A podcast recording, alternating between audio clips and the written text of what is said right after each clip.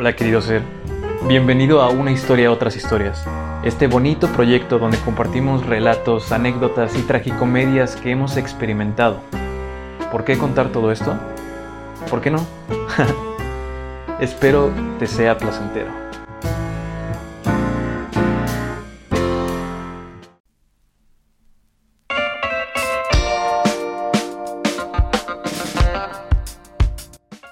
Hoy se me antojó comer carne. Se me antojó comer una carnita asada con mis amigos. Aquí el problema es que yo no puedo ir simplemente al supermercado, no puedo ir a Soriana y pedir el pedazo de carne que yo quiera y marcharme así sin más. O sea, no puedo irme sin pagar. Todos sabemos eso.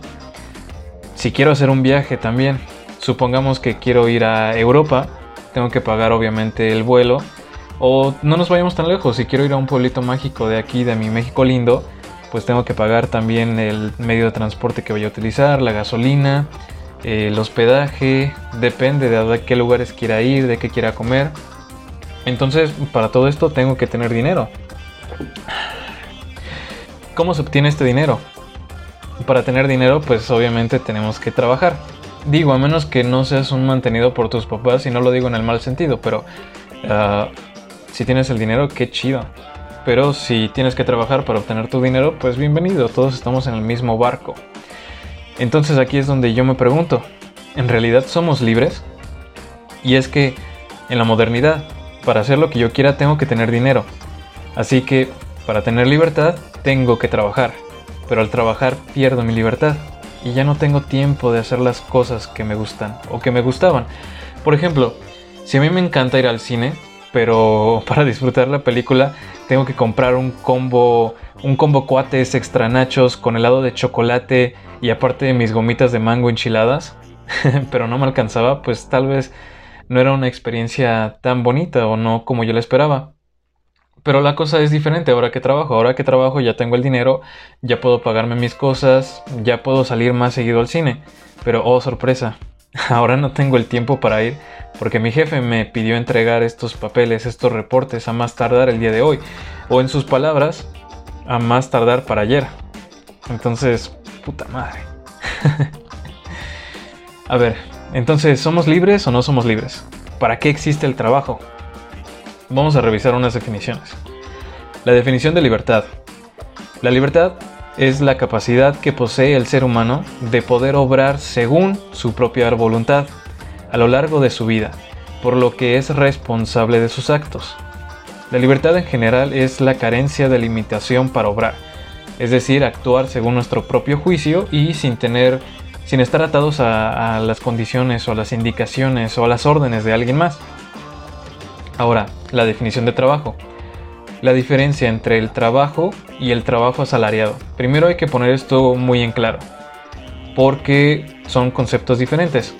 Para empezar, trabajar por trabajar, o sea, la definición de trabajo, es cambiar o modificar la realidad a través de tus acciones.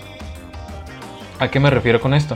Por ejemplo, cuando antes vivíamos en tribus, o sea, el, el ser humano de hace algunos siglos, pues no era como que de pronto el jefe de la tribu despertara y te dijera, oye, ya vete a cazar los mamuts, que ya son las 7 de la mañana, ya empieza tu horario laboral y termina hasta las 5 de la tarde, ¿no?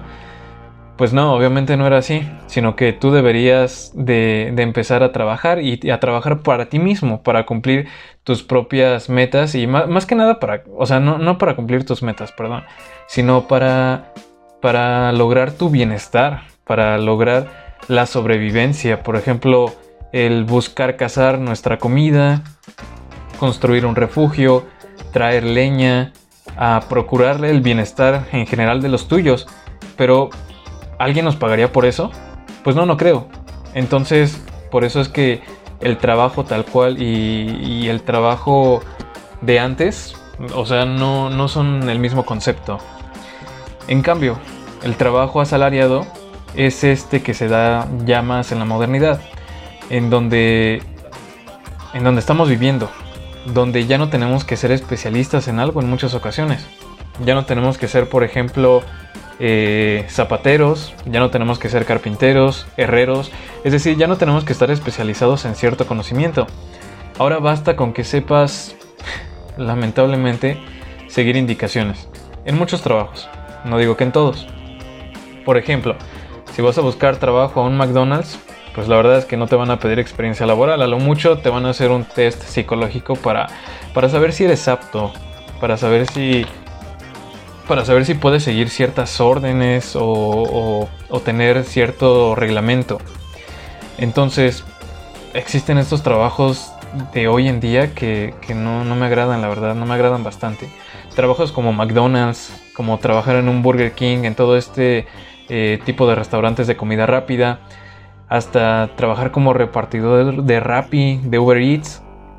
O sea, el chiste es lo que ya decíamos. La idea central aquí es que estos trabajos ya no te dejan un aprendizaje en lo absoluto, ya no te dejan eh, una especialidad que tú puedas aplicar tal vez más adelante.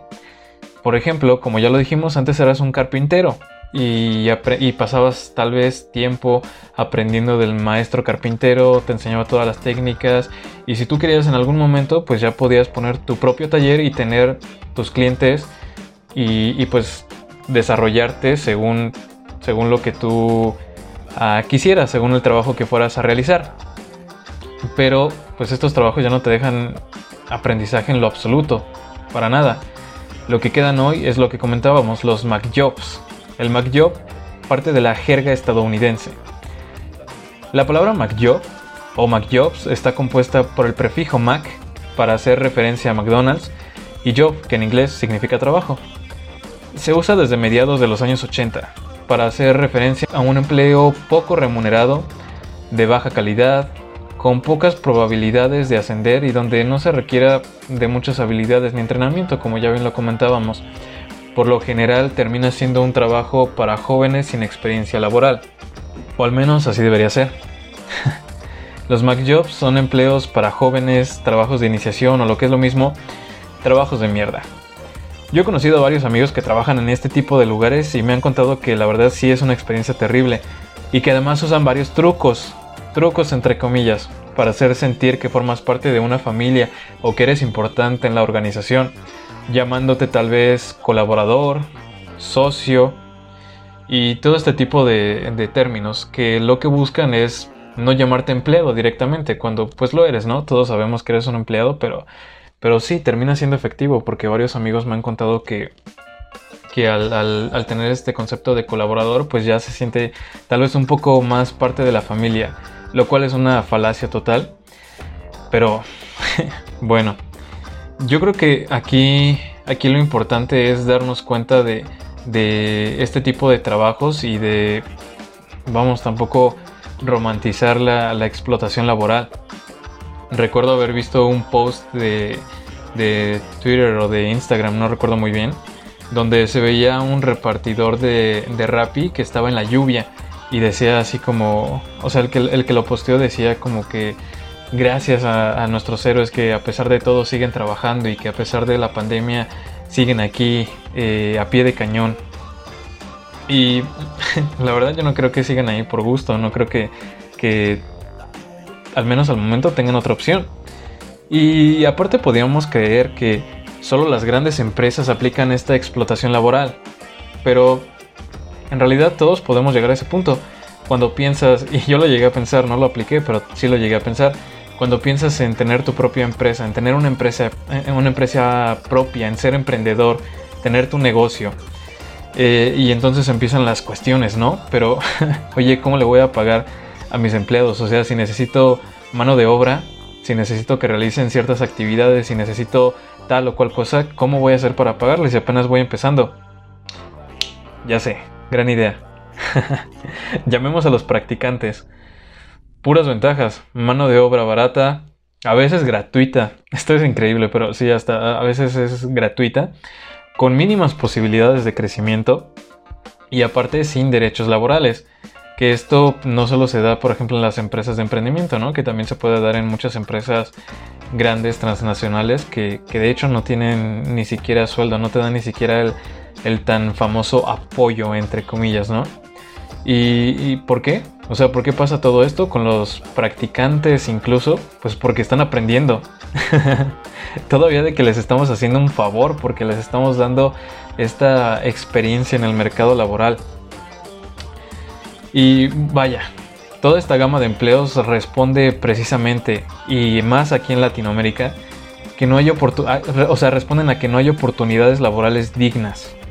Estos Mac Jobs están pensados supuestamente para ser un primer empleo y momentáneo, se supone, pero la realidad es que adultos jóvenes se ven en la necesidad de solicitar empleo en este tipo de lugares y, pues es que esto forma parte de un problema aún más grande, desde la educación que recibimos hasta el tipo de, economía que maneja nuestro país, o sea, no, no, no digo que solo que el problema sea solo de estas grandes empresas, porque darle una solución sencilla a un, a un problema complejo es una falacia, es algo sin sentido.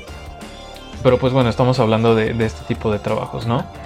Y, lo que pasa muchas veces con este tipo de trabajos y, y con cualquiera, de hecho, que no te guste o que no haya, por ejemplo, un buen ambiente laboral o que no tengas una buena remuneración o que no te deje nada de tiempo para tu vida personal, muchos vivimos con esta idea de, algún día escapar, de dejar este trabajo atrás, ¿no? De, de algún día dejar este trabajo porque pues esto es solo momentáneo. Y es que yo creo que los humanos no tenemos la capacidad de asimilar el futuro. ¿Y a qué me refiero? Obviamente sabemos que va a pasar el tiempo, obviamente sabemos que en algún momento vamos a morir, obviamente sabemos que los años pasan y pasan y pasan. A lo que voy es que nosotros no tenemos esa capacidad de en realidad hacer tal vez proyectos a futuro, a 20, 30 años, porque no estamos diseñados para, para tener esa reacción a largo plazo, sino que todo lo contrario, estamos diseñados para tener reacciones a corto plazo. Por ejemplo, me está atacando un tigre, me está atacando una serpiente, tengo que reaccionar entonces de inmediato, ya, porque si no me muero. Entonces fuimos muy acostumbrados desde nuestros inicios a, solo reaccionar a estos estímulos de corto plazo, que, que pueden tener un efecto a corto plazo, a eso me refiero.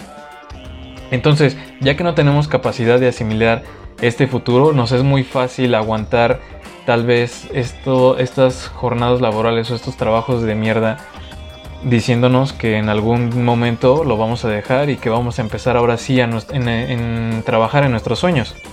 Me pasó a mí en un trabajo de practicante que tuve de hecho. Bueno, trabajo entre comillas, ¿no? Yo estuve trabajando en una empresa que fabricaba marchas y alternadores para, para motores. Y pues vaya, había muchísimas cosas que no me hacían sentido ahí. Para empezar, la jerarquía era muy tonta. O sea, no se podían tomar decisiones que se necesitaban tomar en el momento simplemente porque no era el gerente el que las tomaba. Y en mi caso personal, yo por ejemplo llegaba, tenía que llegar a las 7 de la mañana, ¿no? Mi horario era de 7 a 3 de la tarde.